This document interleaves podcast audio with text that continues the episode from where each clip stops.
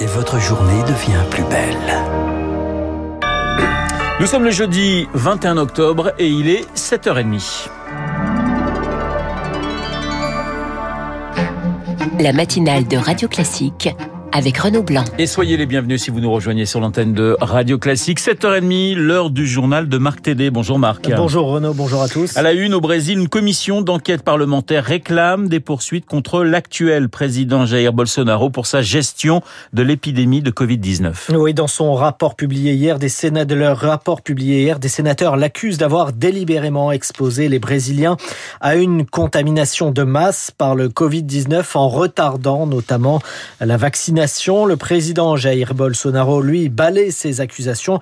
Il ne se dit coupable d'absolument rien. Accusation portée alors qu'un autre scandale médical d'ampleur a été révélé ces derniers jours dans le pays. L'alerte était mise par une instance de l'UNESCO en cause des essais cliniques frauduleux pour tester un médicament anti-Covid, un produit présenté comme la nouvelle chloroquine et qui a conduit à la mort 200 cobayes. Les précisions de Rémi Vallès. Il est présenté par Jair Bolsonaro comme un remède miracle. Ce médicament, c'est le proxalutamide, un traitement utilisé contre le cancer de la prostate et la chute de cheveux.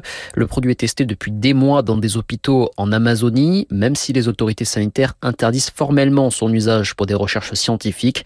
Professeur à l'université Campinas, Leandro Tessler est l'un des premiers à avoir mis en cause l'efficacité supposée de ce médicament. On a une efficacité proche de 90% contre le Covid. C'est trop beau pour être vrai. Il s'agit d'une étude publiée dans de revues avec une faible rigueur éditoriale, parrainée par une société de cosmétiques américaine et aussi par une société pharmaceutique qui fabrique les médicaments dont l'utilisation n'a jusqu'à présent été autorisée dans aucun pays. En plus d'avoir présenté des résultats tronqués, refusant de communiquer de nombreux éléments à l'organisme officiel qui encadre les essais cliniques, les auteurs de l'étude ont surtout commis d'innombrables irrégularités auprès de leurs 650 volontaires. Les auteurs n'étaient pas autorisés à étudier le nombre de patients étudiés. Les formulaires de consentement étaient falsifiés, supprimant les droits des patients. Il y a eu des 100 décès. Ils auraient dû être signalés dans les 24 heures, mais ne l'ont pas été. Et sur ces 200 décès, beaucoup sont dus à des insuffisances rénales et hépatiques, alors que l'étude ne devait inclure que des personnes atteintes de maladies légères. La Commission nationale brésilienne de l'éthique vient de porter plainte. Reportage signé Rémi Vallès. Marc, aux États-Unis, des dizaines de millions d'enfants peut-être bientôt vaccinés contre le Covid-19. Cela concernera les 5-11 ans avec le vaccin Pfizer. Il ne manque plus que l'autorisation des autorités sanitaires. Ce sera peut-être la semaine prochaine pour un démarrage en novembre, une campagne à destination des enfants, une tranche d'âge qu'il faudra obligatoirement cibler pour en finir avec l'épidémie, prévient le généticien Philippe Frogel du CHU de Lille.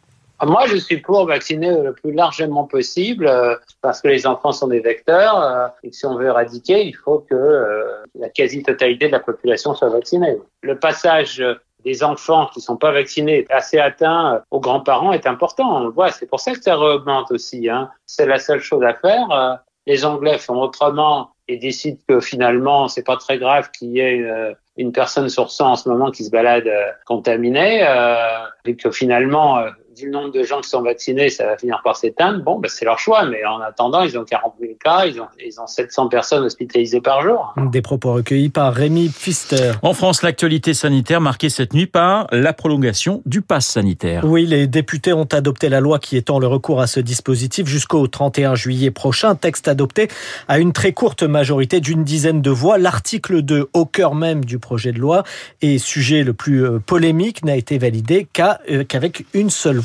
d'avance. Vous écoutez Radio Classique, il est 7h34, une partie de la France se réveille ce matin sonnée par une violente tempête. Elle traverse le pays d'ouest en est depuis hier sur la moitié nord de l'Hexagone. 17 départements ont été placés en vigilance orange cette nuit, ils ne sont désormais plus que 12 de l'île de France à l'ouest jusqu'à la Meuse à l'est. Beaucoup d'arbres déracinés, de routes coupées, de toitures envolées.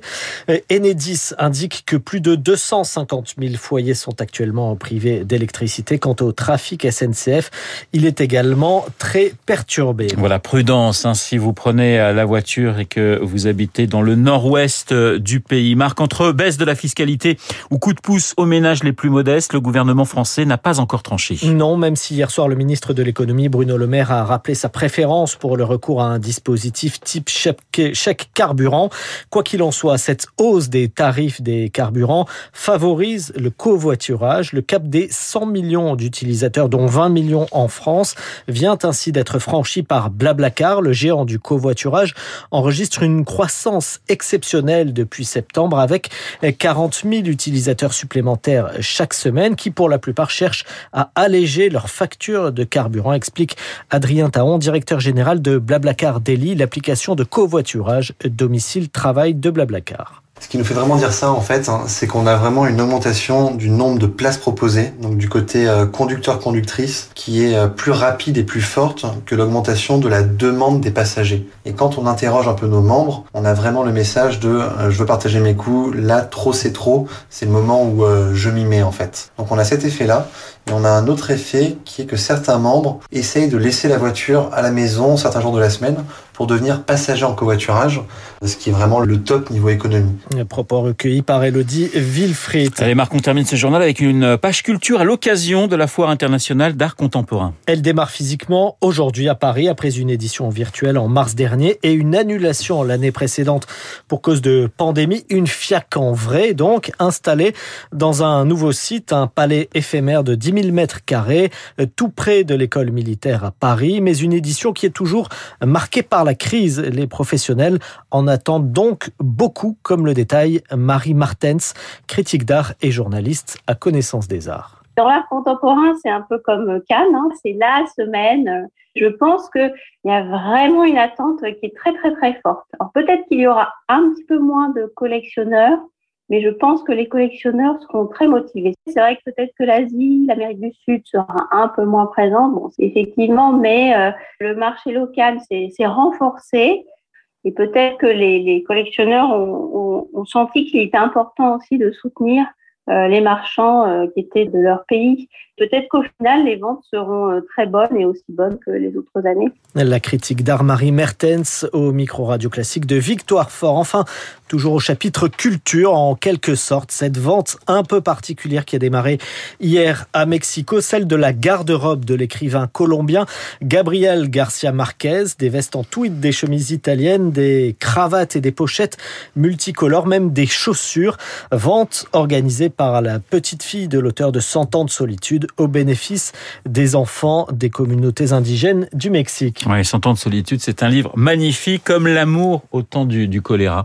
Marc, je sais que vous avez lu les deux car vous êtes un garçon qui aimait particulièrement euh, Gabriel Garcia Marquez. Et du coup, eh bien, je vous autorise à revenir à 8h30 pour un prochain point euh, d'actualité. Les 7h38 sur Radio Classique. Dans un instant, les spécialistes, lui aussi a lu Gabriel Garcia Marquez, c'est Renaud Girard. Il sera dans le studio avec François Geffrier, l'international et l'économie dans deux petites.